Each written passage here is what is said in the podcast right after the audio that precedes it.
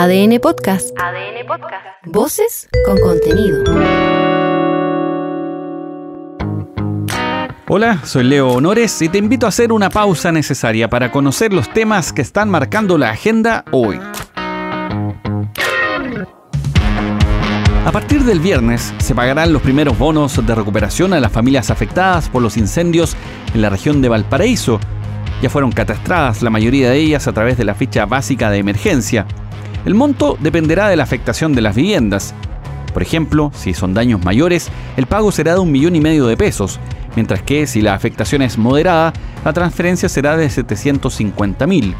Es importante decir que esto se hace a través de la ficha FIBE, presencialmente, no hay otra forma, ni por mensaje de WhatsApp, ni SMS, ni llamado telefónico. Si te llega algo así, es una posible estafa, así que atención con eso. Este es el subsecretario del Interior, Manuel Monsalve. Ya se han liberado algunos sectores de las comunas afectadas para la aplicación de la ficha FIBE y hemos acordado con la subsecretaría de Servicios Sociales que se va a pagar los días martes y viernes. Vamos a iniciar el pago del bono de recuperación, por tanto, este viernes, con el objeto de poder acumular un primer listado de fichas FIBE que va a ser entregado por la subsecretaría de Servicios Sociales al Ministerio del Interior y la subsecretaría va a proceder a pagar pero hay más opciones de ayuda. Está, por ejemplo, el bono de recuperación, que es una transferencia directa al jefe o jefa de hogar y que depende, por supuesto, también de la afectación de las viviendas. También se activa el bolsillo electrónico de emergencia, el que será para las familias que sufrieron daños leves o moderados en sus casas y corresponde a 50 UF, lo que es 1.800.000 pesos.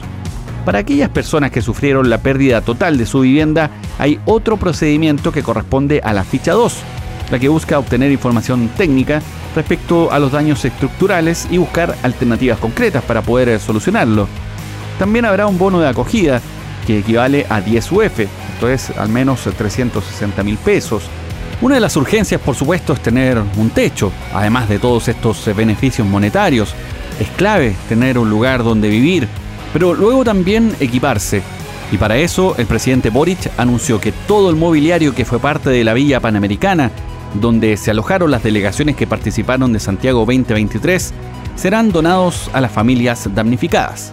Todos los bienes que fueron utilizados para los Juegos Panamericanos y para Panamericanos en Santiago 2023 en la Villa Panamericana van a ser donados a los afectados por los incendios.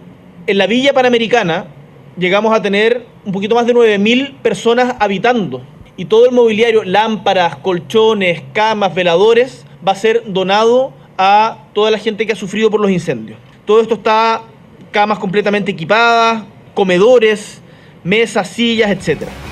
En paralelo, se están llevando a cabo también distintas campañas para ir en ayuda de los damnificados, tanto con alimentos como también pensando en la reconstrucción. En adn.cl recopilamos varias de estas iniciativas. Puedes darle ahí un vistazo. Ahora, mientras eso ocurre, avanzan las investigaciones para dar con los responsables, pero la sensación que queda en el aire es bien poco agradable. Desde ya las autoridades, tanto civiles como militares, han dicho que todo hace presumir que se trata de incendios intencionales. Acuérdate que hubo focos simultáneos. Acá en el reino han pasado cosas increíbles, eso lo sabemos, pero la casualidad o la tragedia no da para tanto. Así que no quedan muchas dudas sobre el origen. Al menos así lo cree la ministra del Interior, Carolina Toa. Pero hay bastantes indicios de que puede haber habido intencionalidad. Ahora, si esa intencionalidad además está acompañada de una articulación, si hubo personas que se concertaron, es algo que solo la investigación nos va a poder decir. Ahora, con esa base, es particularmente, mm, ¿cómo definirlo? Quizás frustrante, por no decir enchuchante, con todas sus letras, que la Fiscalía Regional de Valparaíso confirmó que a la fecha no hay detenidos vinculados a los incendios. Es más, se desistió de formalizar a los dos detenidos por su presunta participación. Y adivina por qué. Porque no hubo pruebas suficientes. Esto es tremendo. Es cierto, sabemos que el fuego destruye muchas pruebas, que hace difícil el rastreo, los peritajes. Sin embargo, existen equipos especializados, peritos entrenados para eso. Y si la capacidad local no es suficiente, pues se puede pedir ayuda internacional. Habrá que esperar por eso y también que el Congreso despierte el proyecto de ley que busca evitar que se utilicen para obras inmobiliarias terrenos que hayan sido siniestrados, así como también la norma que pretende sancionar con multas más altas a quienes provoquen incendios intencionales. Una discusión que va en paralelo a todo esto es la posibilidad de realizar o no el Festival Internacional de la Canción de Viña del Mar. Es que claro, el ánimo no está para festividades, aunque el efecto económico que tiene este show es un factor para evaluar. El certamen genera al menos 4.000 empleos directos y cerca de 20.000 indirectos. Si llevamos eso a ingresos, el promedio ronda los 40 millones de dólares. Es una cantidad de dinero no despreciable. Aunque hay que decir que es un evento privado, esas ganancias no van directo a las arcas municipales. Sin embargo, dentro del Consejo evalúan la opción de, pese a todo, mantener la realización del festival. Este es el concejal René Lues.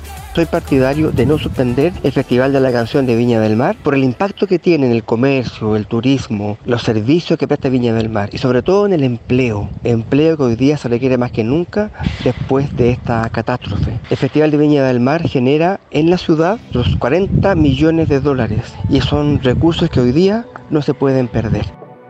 Por lo pronto no se realizará la gala previa al inicio del festival en esa etapa, claro, se ostentan joyas y trajes estrafalarios, que bien podría ser de mal gusto o inadecuado, considerando que son miles las familias que perdieron todo, incluso a familiares. Este es el concejal Aldo González. Sin lugar a duda, esta nueva versión del festival debe tener un sentido de solidaridad y apoyo a las familias damnificadas por el incendio y creo que en ningún caso se ha discutido la no realización del evento porque primero no es una prerrogativa municipal, sino que eventualmente es una decisión que debieran tomar los canales de televisión que tienen la concesión o en caso particular una autoridad superior que determine que no están las condiciones para su realización y proceda a suspenderlo. Pero de todas formas no podemos desconocer que en esta oportunidad el Festival de Viña del Mar viene a reactivar la base productiva de nuestra comuna. Ahora te cuento un apunte internacional y esto tiene que ver con la realeza, con el rey Carlos III de Inglaterra. Acá tú sabes también tenemos reyes, del pescado frito, del mote con huesillo, de los jetones, de todo tenemos un rey. Yo también te apoyo como rey Huachaca. Y reinas, por supuesto. Tuvimos, además, pero nos emancipamos. Eso es lo formal, porque en los negocios, si vemos la propiedad de nuestros servicios básicos, los capitales involucrados ahí, eh, digamos que es debatible la independencia. Pero lo que te quería contar es que el rey Carlos III fue diagnosticado de cáncer, pero no se ha especificado la clase de afección que padece. Según informaron desde el Palacio de Buckingham, el rey a sus 75 años comenzó ya su tratamiento y mientras este dure se van a suspender todas las actividades públicas. Mientras dure el tratamiento, no el rey, aclaro por si no se entendió esa redacción. No te entendí ni ver, no sé inglés. De todas formas, continuará con sus funciones, pero como jefe de Estado desde su despacho. Ahora lo llamativo fue la forma en que se comunicó. Para entenderlo, este es el doctor en historia y director del Laboratorio de Humanidades de la Universidad San Sebastián, José Manuel Cerda. Eh, yo creo que el ingreso hospitalario de Kate Middleton presionó a que el Palacio de Buckingham fuera más certero y lo más claro posible en el comunicado para no generar mayor especulación, ¿ah? para no generar mayor atención negativa hacia la monarquía, porque claro, teniendo dos miembros importantísimos, ¿no es cierto?, de la realeza, como es el rey y como es la princesa de Gales, hospitalizados prácticamente al mismo tiempo, la cantidad de especulación y la cantidad de morbo que estaba circulando era muy necesario que el Palacio saliera a decir algo que además llama la atención, porque en el fondo a él se le ingresó por un problema a la próstata y al parecer el cáncer no estaría necesariamente relacionado con eso. Es que sí, pues da para computar mucho. Imagínate esto, es un cagüín real, un chisme con títulos nobiliarios, otra cosa.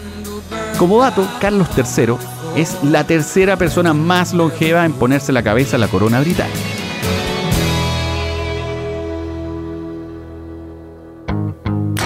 Soy Leo Honores y esta fue una pausa necesaria. Ya sabes cómo va el día. Comparte este capítulo o escucha los anteriores en adn.cl, sección podcast, en podiumpodcast.com o donde escuches tus podcasts.